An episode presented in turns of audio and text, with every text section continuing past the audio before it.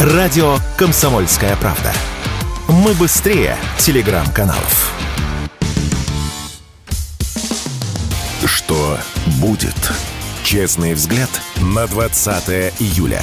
За происходящим наблюдают Игорь Виттель и Иван Панкин. Здравствуйте, друзья! С вами Иван Панкин и Игорь Виттель. Мы рады вас приветствовать. Здравствуйте, здравствуйте, дорогие друзья. Умирающий Виттель, прости. Может быть, давайте еще раз, пожалуйста. Снова, снова, пожалуйста, давай, отыграй. Что будет?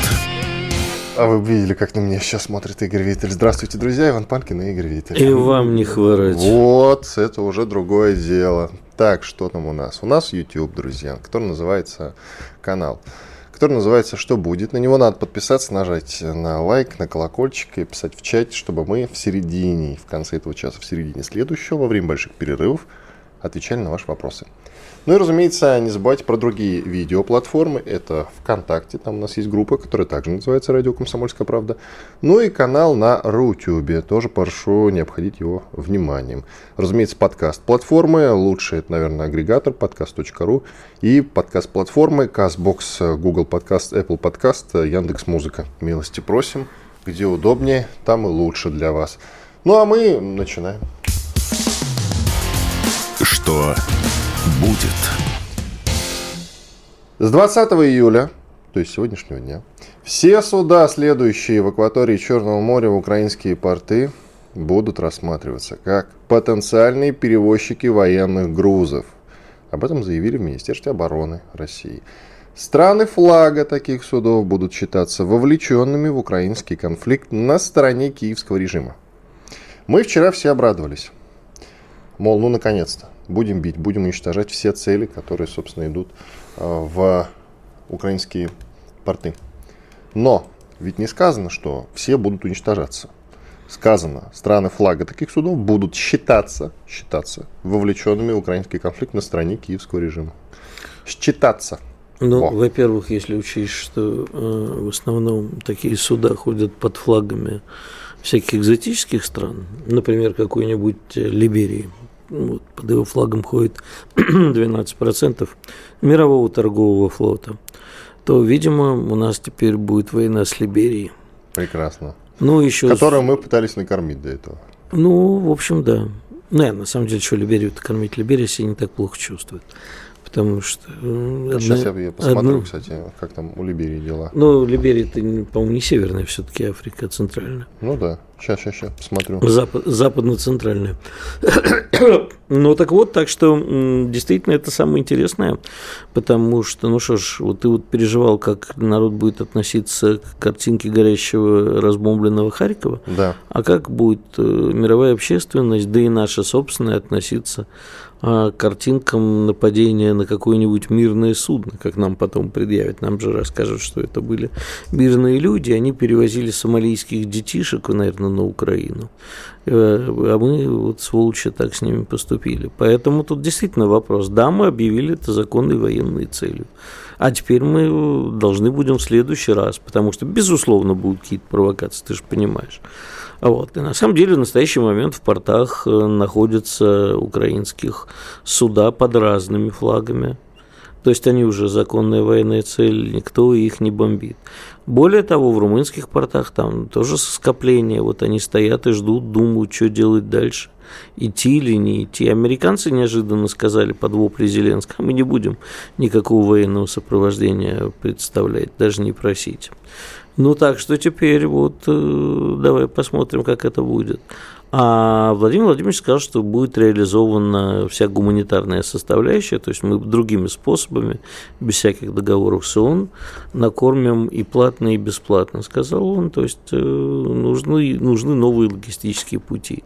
А, честно говоря, не очень вдавался вопрос о том, какими они могут быть. Но у нас есть в том числе и наземные какие-то пути, не знаю, что кстати, я посмотрел про Либерию. Действительно, в Западной Африке 5 э, там с чем-то у них э, населения миллиардов. Если миллиардов? Э, подожди, подожди. Каких а, нет, нет, миллионов? нет, нет, 5 миллионов, да. С утра уже ничего не видно. А, ВВП 3,5 миллиарда долларов, это в 2021 году, а темпы роста 5% в год тоже за 2021 год. Mm. Вот так. Да? Все Торговля рабами была прибыльным ну, делом. Да, все неплохо. все, все неплохо. Так что ты был прав насчет Либерии. Не, ее, ее кормить не надо. Либерию можно и не кормить, но вот интересно, как все это будет теперь, так сказать, э, устроено в реальной жизни. Я думаю, что это никак не будет устроено. Корабли как хоть... это будет устроено в реальной жизни? Никак не будет устроено. Никак, потому что я, я не ожидаю того, что мы начнем носить удары по кораблям иностранных государств. То есть те, что... Мы, в общем-то, об этом и не сказали, я же только что ну, тем, Законная военная цель – это намек, типа, захотим, вдарим. Никто же не говорит, что мы будем обязательно по каждому кораблю, который идет, наносить удары. Значит, те, что останутся в портах, те так и будут там стоять. румыны, скорее всего, не пойдут. Я ожидаю какую-то провокацию. А тогда вот возникнет вопрос, ударим мы или не ударим в случае провокации. Я подозреваю, что бить по судам и не придется, если, если разбомбить все порты. Ну, мы про... подожди, ну, практически э, по портам нанесен по портовой инфраструктуре э, значительный урон. Не знаю, у нас нет точных сведений, насколько она восстановима, эта история, насколько процентов разрушены порты, но это Одесса, Николаев, Ильичевск. То есть, э, как минимум, значит, э, надо посмотреть, что там на самом деле происходит. В общем, э, не знаю. Но это же проще, чем по городам, правильно ведь? чем по кораблям бить. Правильно? Почему? Я не военный специалист и не знаю, что проще. И у меня авиационное образование, я могу про самолеты Дело рассказать. в том, что ну, мы самолетов будем бомбить. Все нормально. Нет, это мы обстреливаем дальними ракетами, насколько я понимаю. Я понимаю прекрасно. Я к тому, что вот давай просто вот так это оценим. А, мы, по сути, наносим периодически какие-то удары по Украине, по украинской инфраструктуре. Да. Вот. И, на мой взгляд, а, это более гуманно, чем наносить удары по кораблям. Да и безопаснее. Ну, возможно, так. А в любом случае, э, сейчас реакция с той стороны, она такая, что ну, те люди, которые находятся в Одессе, Э, они говорят про то, что как бы а, адские действительно, то, что в порту это ад, говорят они. Но будем... То, что в порту это ад, что это значит? Ну, что разбомблено, и а. постоянно летят э, ракеты и так далее. То есть без, беспрерывные атаки идут по портам. То есть э, будем им верить. Что касается того, насколько это безопасно для мирного населения и так далее, ну, не знаю. На, надо звать специалистов, разбираться, специалистов желательно по морским перевозкам.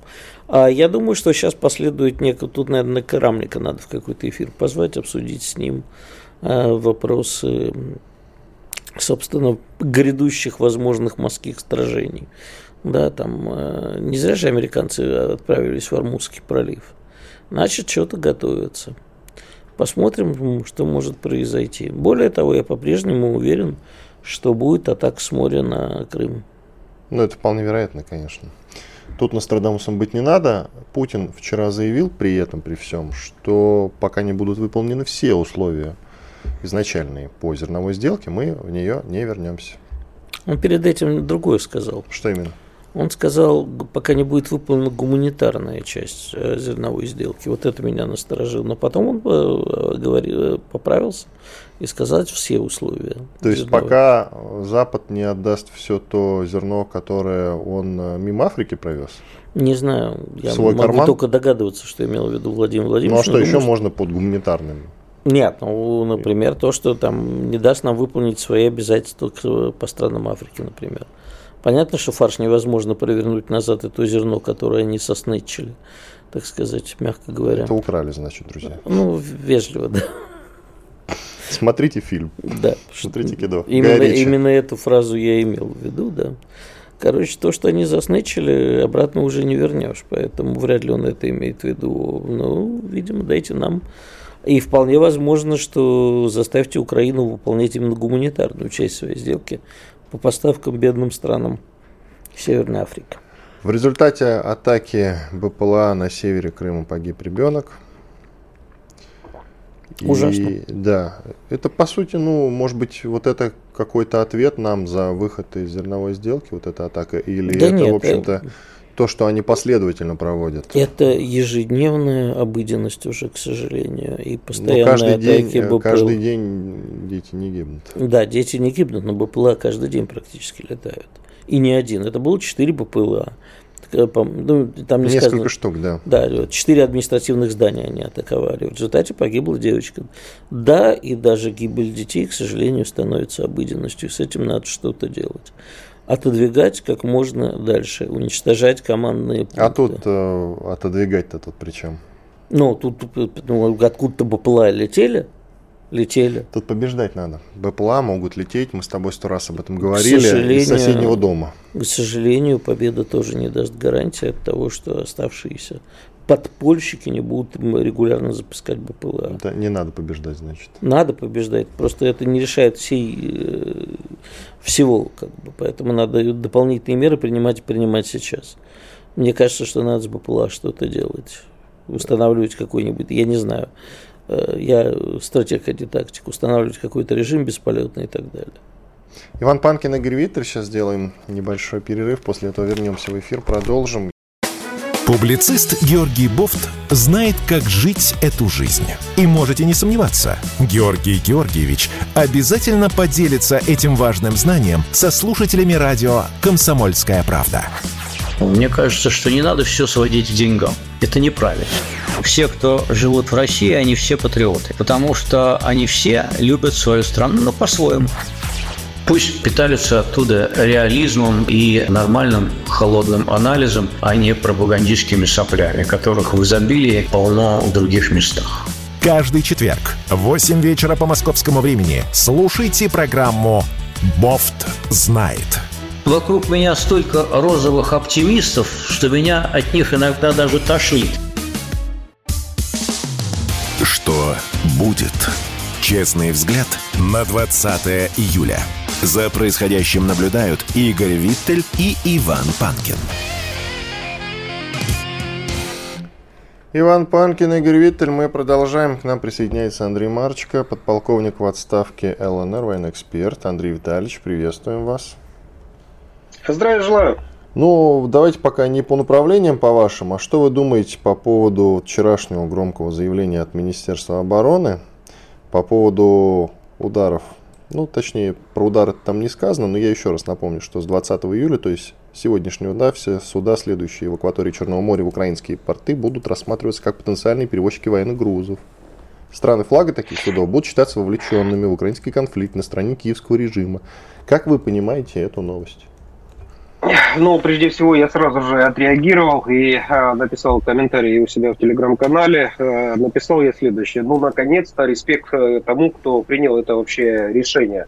Потому что действительно, если вы даже промониторите все телеграм-каналы, э, общественность, то все это восприняли с огромным воодушевлением, потому что, ну, панькаться и цацкаться, извините, уже хватит. Ну, сколько можно скажем так, э, вот вести такую игру, скажем так, э, нейтралитета, э, очень мягко, скажем так, реагировать на Запад, который особо не очень-то, скажем, выбирает средства для того, чтобы и дискредитировать Российскую Федерацию. Более того, уже ну, не прикрывают то, что они действуют против Российской Федерации.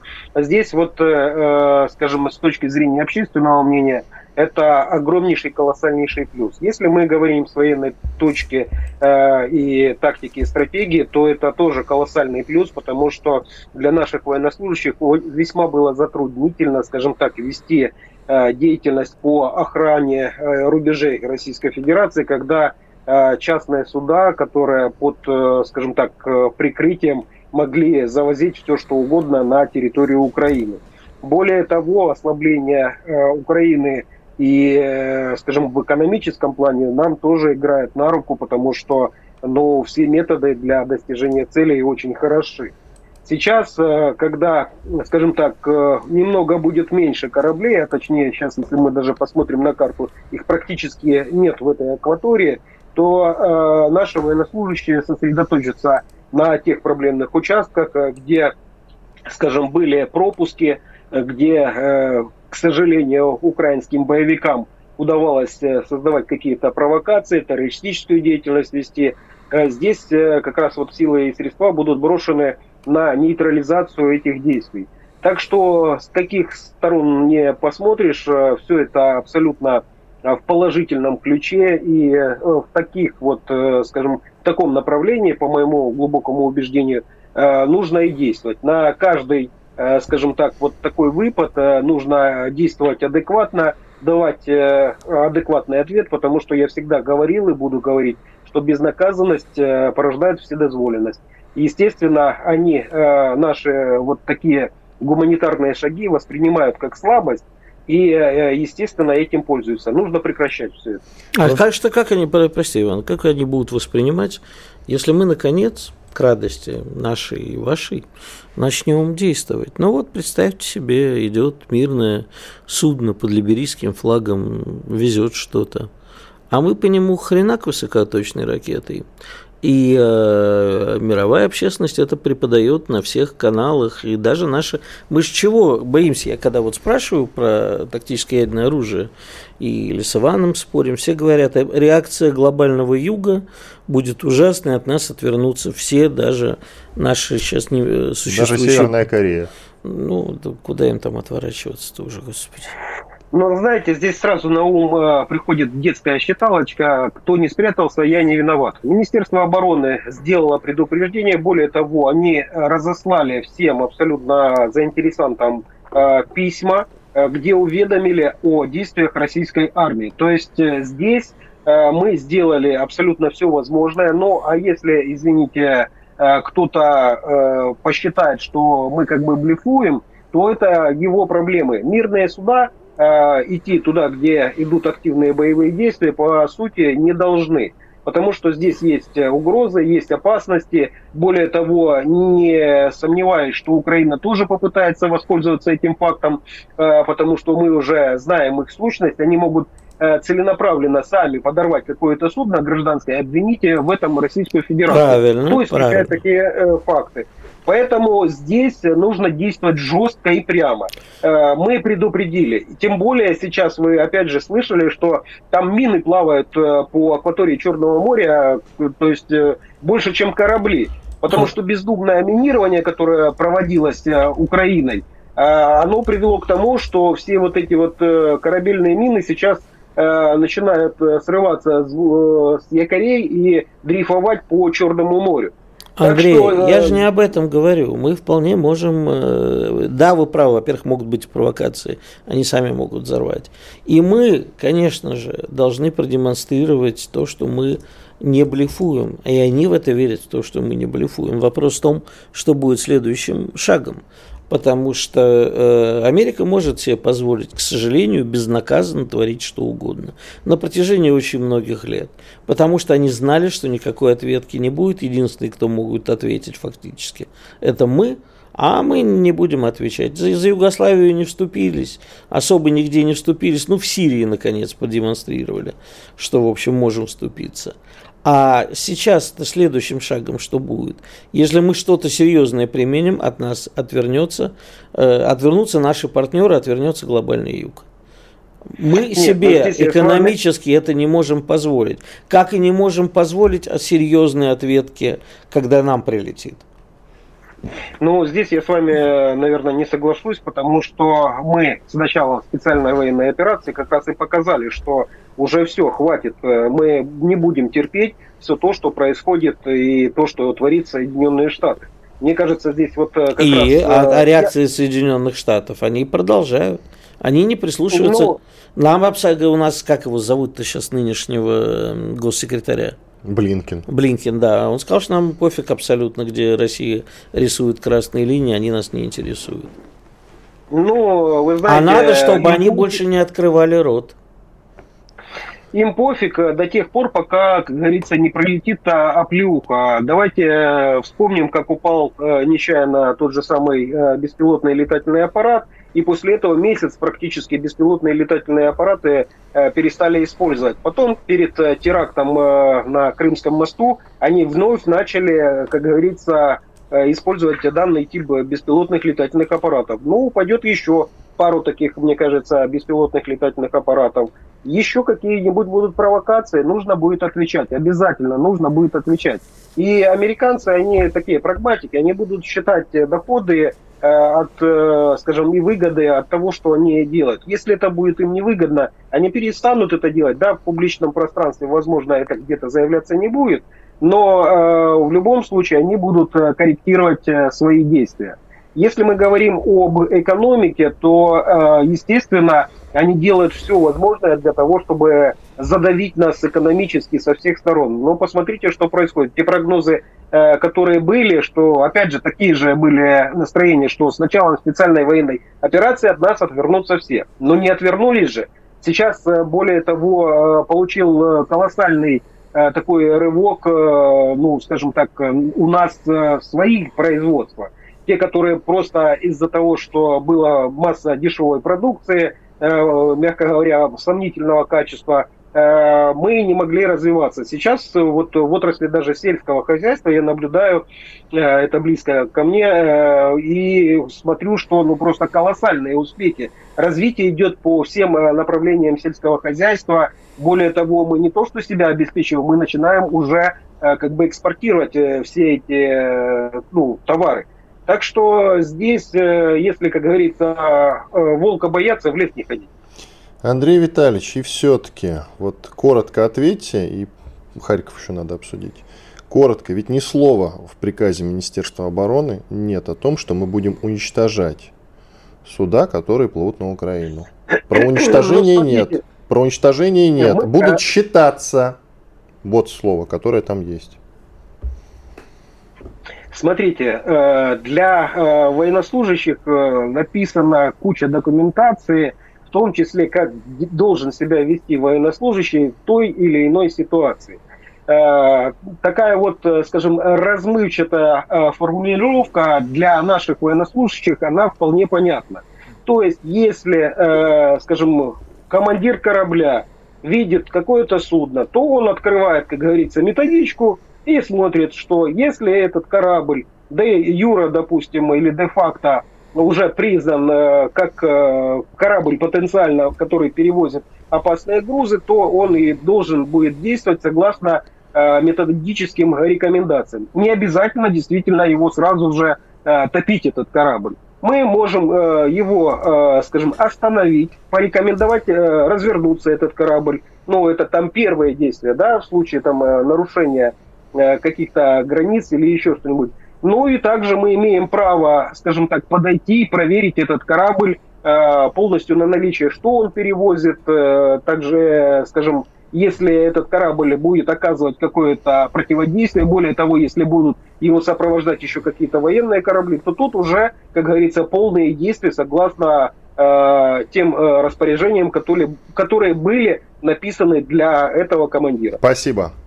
Ну, не успели Харьков обсудить. Ладно, в следующий раз обязательно. Я думаю, что продвинемся еще дальше. Благодарим вас. Андрей Марочка, подполковник в отставке из Луганска. Военный эксперт был с нами на связи. Благодарим за участие.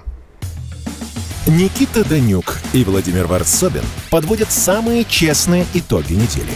И с оптимизмом смотрят в будущее мы все должны сказать спасибо нашим ребятам, настоящим героям, которые мужественно защищают рубежи. Все прекрасно понимают, что это только начало, и многие говорят рано радоваться, а я считаю, что говорить о том, что русское оружие, русские солдаты и офицеры блестяще справляются с противником, нужно. Каждую пятницу в 7 часов вечера по московскому времени на радио «Комсомольская правда» слушайте программу «Тактика Данюка». Что будет? Честный взгляд на 20 июля. За происходящим наблюдают Игорь Виттель и Иван Панкин. Иван Панкин и Игорь Виттель. Мы продолжаем наш эфир. Я напоминаю, что в YouTube идет прямая видеотрансляция. Канал что будет, найдите, пожалуйста, подпишитесь. Там уже больше 30 тысяч подписчиков. Смотрит нас очень много людей. Вот, э, казалось бы, 30 тысяч подписчиков, да, она смотрит там под сотню и за сотню. Вот вопрос, почему же те, кто смотрит, не подписываются так активно? Как смотрят? Есть у тебя ответ на этот вопрос? Не знаю, со вчерашнего дня 2000 подписчиков прибавилось. Ну, вот, а почему все не подписываются, те, кто... Боятся, я же тебе говорю. Да я очень- тебя умоляю, боятся. Нет, ну очень много смотрят из-за границы и боятся. То есть смотреть втихую можно, а подпишешься, придут тебе в Латвии какая-нибудь служба Ну что, нас безопасности. только в Латвии скажет, слушают, значит, Добрый вечер. Добрый вечер, говорят в Эстонии, а не в Латвии. В Латвии тоже говорят. К нам присоединяется Константин Севков, заместитель президента Российской Академии ракетных и артиллерийских наук по информационной политике, доктор военных наук. Константин Валентинович, здравствуйте. Здравствуйте. Тут э, проходит слух о том, что индусы, возможно, планируют продавать нам гиперзвуковые ракеты. А зачем нам покупать у индусов гиперзвуковые ракеты? Ну, Неожиданный начнем с того, очень, очень часто значит, э, журналисты, не понимая, о чем они пишут, вот, пишут э, новости, которые не имеют отношения к реальности. Значит, гиперзвуковое оружие отличается от обычной баллистической тем, что это оружие способно маневрировать на траектории и обеспечивать самонаведение на конечном участке траектории. Такого оружия у индусов нет. Вообще такое оружие по-настоящему имеет только Россия. Я части Китая. Все. В, море, в мире больше ни одной страны, которая имеет такое оружие, не, суще, не, имеет, не существует. Поэтому, возможно, речь идет о том, что они нам могут поставлять какие-то там э, ракеты, мы можем закупать, которые относятся к разряду э, значит, либо аэробаллистических, либо, скорее всего, это речь идет о ракетах Брамос, вот, которые используются... Сверхзвуковые крылатые ракеты. Да, да, вот, вот такого рода вещи. Потому что каких-то достоверных данных о том, что там собираются они нам поставлять, они не имеют. Да и вообще нужно ли это нам? Большой Ну, вопрос. Да, собственно, Вполне де- действительно. Это, это скорее всего, фейк. Хорошо, что касается войны с Турцией, вот заговорили об этом после того, как Стрелков написал пост по поводу того, что война с Турцией, ну, после выхода из зерновой сделки, в том числе неизбежна. И все подхватили, начали обсуждать. Вопрос к вам, насколько это реально? Вы- Могу констатировать, что Так. Проблема со связью у Не Севкова. дают Константину Валентиновичу правду сегодня говорить. Это эти турки Ты знаешь, стараются. вообще, конечно, э, нужно журналистов отправлять, в том числе и нас с тобой, на курсы повышения военной квалификации, потому Ну, теперь что уже да. а, очень часто читаешь заголовки, и глаза из орбит вылезают, типа, ребят, вы что пишете? То пишут, там, Египет должен продать Украине снаряды, читаешь 4 тысячи там, или 40 тысяч, ребят. Это, в общем... Мало. Очень мало. К тому же, как выясняется, не собирался и так далее. То есть никакой подготовки. Обычно, знаешь, особенно вброс в телеграм-каналах, которые потом подхватывают журналисты. Это ужасно. К нам вернулся Константин Валентинович. К нам вернулся, к нам вернулся. Константин Валентинович, война с Турцией. война с Турцией. Ну, про Стрелкова я уже сказал, продолжаю дальше. А мы не услышали. Еще раз Значит, скажите, пожалуйста. Удивляюсь, значит, что э, заявлением о том, что Турция начнет войну с Россией из-за зернового коридора, свидетельствует о военно-политической и военно-стратегической некомпетентности господина Стрелкова, она же его же Гиркина, Игоря Ивановича. Поэтому по существу Соединенные Штаты Америки продемонстрировали э, четкую позицию о том, что они не будут вмешиваться и вводить корабли в Черное море в связи с э, возникновением вот этого самого конфликта из-за зернового коридора. Это первый момент. Турция страна куда менее мощная, чем Соединенные Штаты Америки, поэтому связанная с нами серьезными экономическими отношениями, поэтому на такой шаг она однозначно не пойдет. Вот это два. И в-третьих, самое главное, нам совершенно не обязательно топить эти корабли. И мы, собственно, не будем это делать. Для этого достаточно уничтожить портовые сооружения, на которых производится загрузка этих э, зерновозов. Это раз. Второе, создать угрозу теми же самыми ударами по этим портам, что эти зерновозы могут быть повреждены. И ни одна страховая компания не обеспечит движение этих зерновозов через эти порты мира. А поэтому они сюда не пойдут. Так что у нас масса других рычагов для того, чтобы э, пресечь это дело. К тому же может быть создана и другая угроза, да она и существует, эта угроза. Корабли Российской Федерации, которые решали задачу расчистки от возможных плавающих мин, которые поставили э, ВСУ в рамках противодесантной обороны, бездарно поставили, кстати сказать, э, еще в начале 2022 года, в начале СВО, и которые сейчас эти якорные мины старого образца срываются с якорей, они дрейфуют и создают угрозу судоходству. Поэтому и эта опасность, минная опасность никуда не делась. Так что уход России оттуда, разрушение вот этих сооружений портовых, которые сейчас, сегодня, вчера был нанесен мощный ночной удар, сегодня был нанесен мощный ночной удар, вот, они обеспечивают блокаду значит, вот этого морских портов Украины. Собственно, об этом открыто говорят американцы. Россия устроила ракетную блокаду, морскую, ракетную морскую блокаду портов Украины. Мы бьем не по судам, мы бьем по э, э, портовым сооружениям, через которые идут вот эти вот э, подростки. А Все, какой будет же... следующий шаг со стороны наших партнеров в кавычках, Константин Валентинович? В какой части? Ну, что они предпримут? Они же не будут просто так скажем. Мы же ждем их ход. Или по зерновой сделке, или вообще. А, и по зерновой сделке, и вообще. Давайте сначала по зерновой сделке. По зерновой сделке они ничего сделать сейчас не могут. Американцы признали, что Россия устроила значит, э, зерновую блокаду Украины, морскую блокаду, ракетную морскую блокаду Украины – и там ничего не сделали. Они уже когда? Турция сказала, зерновая сделка ушла в историю. Это сказал Эрдоган. Так что с этим тема закрыта, и больше нечего здесь особо обсуждать. Единственное, что можно добавить, что будут продолжаться удары по вот этим э, портовым сооружениям. И единственное, что может в этих условиях предпринять Запад, это начать транзит зерна через сухопутным путем, значит, через э, железнодорожным направлением но там есть свои нюансы, и в конечном итоге эти железнодорожные коммуникации также могут быть разрушены нашими ракетными ударами, и поэтому перспектив этот путь не имеет. Теперь что дальше? Дальше ситуация очень сложная у Запада. Вот, Запада надо либо признавать поражение, собственно, он уже признал поражение Украины в контрнаступлении, наши начинают наступать, вот, либо начинать эскалацию. Запад избрал, видимо, эскалацию, потому что на в Рамштайне было принято решение о дополнительных поставках вооружений на Украину, но Запад отчетливо понимает, что эти поставки мало что изменят, поэтому сейчас предпринимаются шаги к тому, чтобы втянуть в этот конфликт Польшу и, возможно, Румынию. Так что э, вот такой вариант наиболее вероятен. Больше того, я хочу заметить, что вот вы знаете, постоянно идут ракетами, удары ракетами «Штурм Шедоу». Вот, э, действуют ракеты эти «Шторм» Шедоу запускаются самолетов Су-24. Выявить местоположение этих самолетов мы вполне можем. Вот, и тем не менее эти ракеты продолжают запускаться. Это говорит о том, что, по всей видимости, я не исключаю, это мое предположение, сразу говорю, предположение, что эти самолеты стартуют с территории той самой Польши. И мы просто не бьем туда, только по той простой причине, что мы эскалации этого конфликта.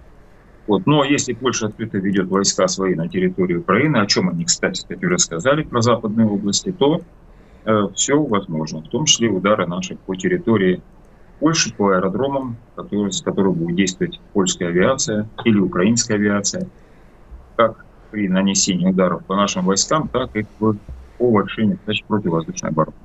Но с точки зрения противовоздушной обороны Запад сам честно признал, что шансов у них обеспечить а, значит, э, ПВО. И хоть какие-то претензии на завоевание господства, хоть не, не претензии, хотя бы на создание проблем с нашим господством в воздухе, они не имеют таких возможностей. Константин Валентинович, вопрос уточняющий. Является ли это выходом спецоперации на новую какую-то фазу? Я имею в виду решение по ракетной блокаде. Да, безусловно. Безусловно, это новую фазу, и это обусловлено целым рядом факторов. Ну, во-первых, самый главный фактор. Вообще я хочу заметить, что вся специальная военная операция, там военного искусства мизер. Она практически рафинированная политика. Потому что если говорить с точки зрения военного искусства, то, как проходит военная операция, специальная военная операция, за исключением вот, может, последнего месяца, когда мы отражали вот этот массированный не, контрудар ВСУ, вот все, что было до этого, это, так сказать, никакого отношения к военному искусству не имело. Константин Валентинович, только 30 секунд, коротко, пожалуйста. Вот, поэтому Значит, э, я предполагаю, что с нашей стороны теперь могут быть предприняты решительные действия. Да, это новая фаза. Я не исключаю, что может быть начато крупномасштабное наступление северного фланга с целью окружения. Хотя в полной мере гарантировать этого не могу, потому что это, опять-таки, вопрос чисто политический. Наш президент сейчас пытается, э, так сказать, очень маневрировать осторожно в политическом отношении, и такой удар может не состояться, хотя он полностью подготовлен. Спасибо большое, позитивный прогноз. Константин Севков, заместитель президента Российской Академии ракетных и артиллерийских наук по информационной политике, доктор военных наук. Благодарим за участие, уходим на перерыв. Все программы радио Комсомольская правда вы можете найти на Яндекс Музыке. Ищите раздел вашей любимой передачи и подписывайтесь, чтобы не пропустить новый выпуск. Радио КП на Яндекс Музыке. Это удобно, просто и всегда интересно. Что будет? Честный взгляд на 20 июля. За происходящим наблюдают Игорь Виттель и Иван Панкин. Иван Панкин и Игорь Виттель. Мы продолжаем. К нам присоединяется военный обозреватель комсомольской правды Виктор Баранец. Виктор Николаевич, мы вас приветствуем. Доброе утро. А вы написали заметку про боевое крещение арматы нашего танка, который в каком-то количестве, скажете, в каком, наконец, отправили на фронт. Но до этого, причем сильно до этого, уже проходила новость о том, что армата отправляется на фронт. И тут снова сообщение, что армата едет воевать э, против Украины. Наконец-то. Так расскажите, что правда, а что вымысел. Вы абсолютно правильно сказали, что армата на фронте появилась уже давно. Ну, скажем так, несколько месяцев назад. Но ее не тащили на передок, ее не вытаскивали даже из окопов, потому что она вела огонь с закрытой огневой позиции, то есть танк вел огонь из окопа, ориентируясь по данным, которые доставляли ему беспилотник. Это одна из особенностей применения этого танка. Так вот, теперь он выполз из окопа, и его ввели в боевые порядки на поле боя. Что любопытно, под мощнейшей охраной. Ну, например, за каждым танком присматривала боевая машина поддержки танков, терминатор – которая, ну, вы понимаете, дебют же не должен быть испоганен, правильно? Да, да еще не дай бог там противник куда-нибудь влупит ему в бочину и так, и так далее. В общем, вот такой суровенький дебют, выскочили, постреляли, результатов пока неизвестны результаты. А мне очень хотелось узнать, я вчера за горло хватал очень много знающих людей. Ну, скажите, ну, хоть что-нибудь подбили. No comment, no comment. Вот так модненько отвечали мне знающие люди. Сколько их, если в штуках? О, тут вы меня прямо за печенку задели. Когда только начиналось производство армат, только-только на потоп поставили – Министерство обороны замахнулось сразу на 2000. Вот будем клепать 2000. Проходит некоторое время, и вместо 2000 я читаю в отчетах, слышу в заявлениях специалистов, аппетит упал до 200. Потом спустился до 120. Но если вы меня сегодня спросите, сколько их уже изготовлено вообще, я думаю, что не больше трех десятков, а десяток из них, то есть рота, я думаю, рота, она сейчас как раз и находится на поле боя специальной военной операции. Итак, ее туда отправили, и она ведет огонь по противнику из закрытых огневых позиций, то есть сама не простреливается, по сути, но тогда Это вопрос начиналось стоит... так, Иван, начиналось так.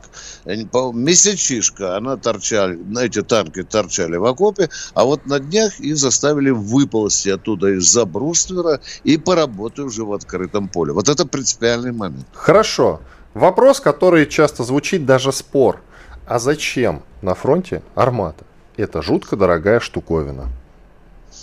А мы что, для свадьбы для какой-то приготовили? Виктор Николаевич, вы же знаете, что есть такая дискуссия. Вот, пожалуйста, вам слово. Да я на эту дискуссию могут вести дилетанты, злопыхатели. Вы знаете, танк «Армата» еще не появился на свете, а его уже злопыхатели утопили в толстенном слое дерьма.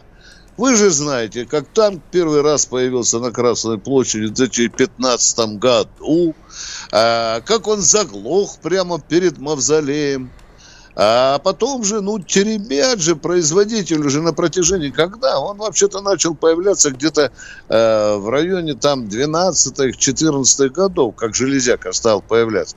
И все время хихикали. Танка нет. Танк это вообще, вы знаете, картонный. Это Рогозин сказкой рассказывать. Это танк парадный. А, а теперь мы, слушая производителей, говорим, что это, у этого танка очень серьезное, интересное достоинство. Вот какие эти достоинства на самом деле примет самый страшный экзаменатор этого танка – война боевые действия. Вот о чем я хочу сказать. Вы знаете, я 52 года пишу об вооружениях, и сотни раз встречался таким фактом, когда конструкторы на все лады расхваливают свое изделие. Ну, какой же батька не похвалит своего ребенка, а? А когда доходило дело до стрельбы, до применения в боевых действиях, люди, которые сидят в этих же танках или стреляют из пушки, или, или сидят в, в, в кабине самолета, говорят, Виктор Николаевич, вы знаете, вот то, что пишут на лаковых обложках рекламных журналов, это все фуфло. Потому что и это не работает, и это не работает.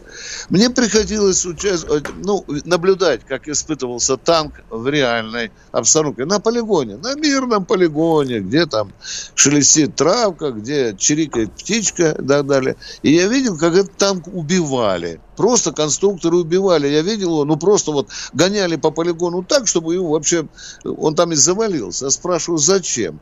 А вот затем мы выжимаем из него все соки, чтобы он получился э, настоящим. Ну, вот таким Виктор Николаевич, это, да, а не да. значит ли это, что мы вот э, в тот момент, когда мы устраиваем ракетную блокаду как раз, да, на, вот, на Черноморском треке, и мы на фронт засылаем армату. Эти новости, наверное, как-то взаимосвязаны. Вероятно, взаимосвязаны они следующим образом. Мы собираемся идти в наступление. Но вообще при желании связать можно, если очень хочется. А, то есть не, соби, не, собира, не собираемся чем угодно. Да. Сканя луну с унитаза можно запросто. Вы попросите меня, я вам это сделаю. А я вот для этого вот и позвал. Оно, оно вот потому так вот просто и совпало. Прямо, Виктор, уже, Виктор уже сейчас прямо да. заголовок представляю. В эфире радио «Комсомольская правда» Виктор Баранец связал луну с унитазом. Я, Отличный между кликбейт. прочим, тут заголовок. говорю про наступление, пытаюсь как-то позитива добавить в наш разговор, а вы мне луну с унитазом. Ну, спасибо. Я, я э, вы знаете, в этом деле самое отвратительное, самое мерзкое – это дурачить собственный народ достоинствами своего, своей боевой техники. Вы знаете, оценку дает тот, кто сегодня жует пыль на передке и там вот видит и кровь, и мясо, все видит, да? Вот там экзаменаторы, они нам скоро скажут, стоит и чего эта машина. Потому что конструкторы это одно, бравые достоинства, которые мы расписывали, нам же так говорят конструкторы. Это ж, извините, я вам прямо скажу, если поверить конструкторам, что самое лучшее, самое гениальное, что есть сегодня в оборонном секторе танкостроения, он втиснуто туда. Потому что там, это же не просто танк, это еще сетицентрический танк. Вы понимаете, это первый в мире, пожалуй, это штабной танк. Он ведет целую группу танков, он дальше всех видит и, и, и, и глубже оценивает ситуацию, потому что у него чертова дюжина приборов, супер-пупер и так далее. Давайте все-таки опустимся спокойненько на землю, уберем восклицательные знаки и послушаем, что нам скоро скажут те, кто стрелял из танка. А для меня вот душа чешется. Ну вот вы сообщили, что танк вышел в бой. Как вы думаете, как, это вы сообщили? Вопрос? Секундочку, Виктор Николаевич, это вы сообщили. Нет, нет, нет, дорогой мой человек, я не люблю, когда на меня начинают наветы. Откуда прошла первая информация? Первая информация прошла ТАСС. Ну, этому источнику, я не знаю, вы верите или но, не но верите. Та, но, но Виктор Николаевич, ТАСС это не я, ну, просто к слову. А, я, и тоже не я. И тоже не я. Потому что прежде чем брать эту заметку, я у своего начальника спросил, и в военно-промышленного комплекса спросил, и в Минобороны спросил, не брешут ли, нету тут пропаганды, а такое случается во время войны. когда пропаганда значительно опережает реальные технические возможности оружия. Нет, говорит Виктор Николаевич, что сделали, говорю, с арматы? Выползли, постреляли, постреляли, что уничтожили? No comment. Давайте вот так вот остановимся в этих честных рамках событий, о котором мы говорим. Армата-то на фронте есть, теперь я уже ничего не понимаю. Да, но вот вы же спрашиваете, она есть, она стреляет. Вань, ну что-нибудь, еще раз говорю.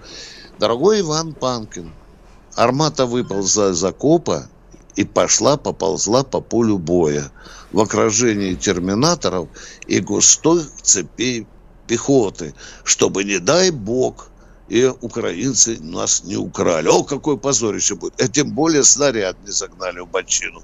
Хотя попробуйте вы еще пробить. И это так. Все, Иван, мы пока... Вы понимаете... Э, мы пока еще ничего не знаем, Иван. Все вот. ясно.